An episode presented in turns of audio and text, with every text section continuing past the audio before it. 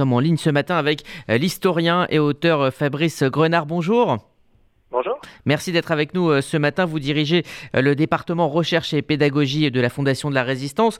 Tout d'abord, est-ce que vous pensez que ce soit une bonne chose que la question de la mémoire soit l'un des enjeux de cette campagne ou est-ce que vous déplorez son, j'allais dire, utilisation politique?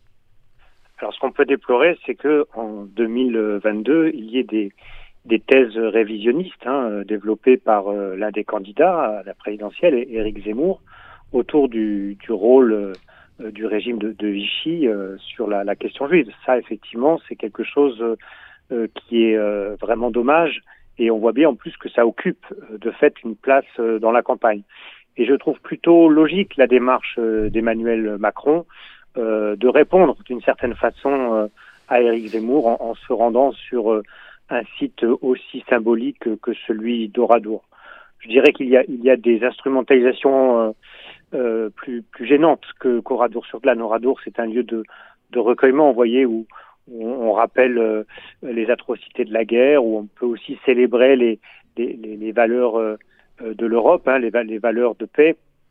On n'est pas là dans une récupération comme euh, pourrait l'être, je ne sais pas, par exemple, la volonté de récupérer un héritage politique. On a vu ça, par exemple, avec euh, les commémorations autour du, général de Gaulle. Mmh.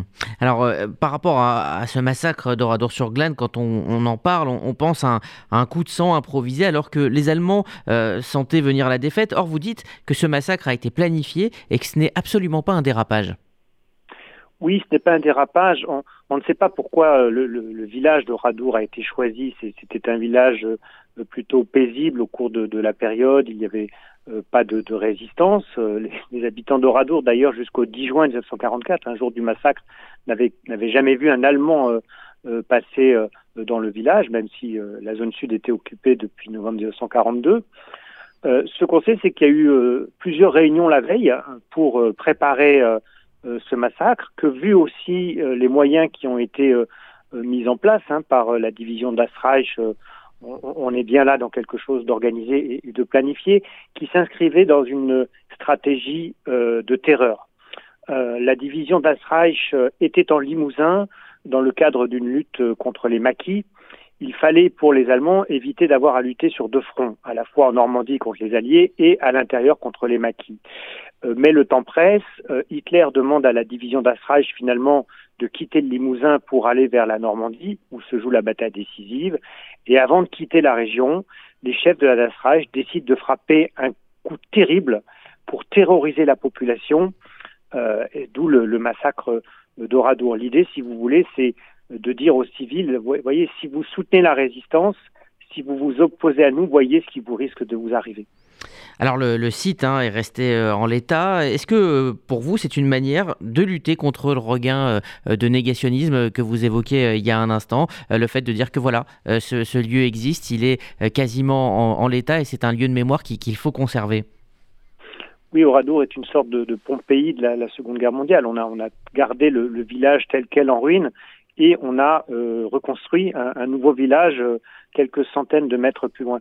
La décision a été immédiate dès la, fin de la guerre. C'est le, général de Gaulle hein, qui se rend à, à Oradour dès mars 1945. Euh, la guerre officiellement n'est pas finie encore à ce moment-là, qui décide de conserver les ruines en l'état. Et cette décision va être validée par le, gouvernement provisoire de la République française. Il s'agit à l'époque, bien sûr, de garder un témoignage de ce qu'ont pu être les souffrances des Français au cours de la période et euh, la barbarie nazie. On est aussi quelques mois avant l'ouverture du, du, procès de Nuremberg, donc il faut, euh, voyez, garder euh, des traces euh, pour l'acte d'accusation contre les nazis. Et puis ce village, on va le, le maintenir en, ruine, en l'état. C'est toujours le cas aujourd'hui.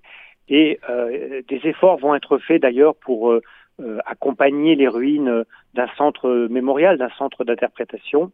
Et Oradour aujourd'hui est certainement le, site euh, le plus emblématique, euh, avec peut-être les, plages du débarquement en Normandie, mais qui, renvoie là une image plus positive, c'est l'image de la libération.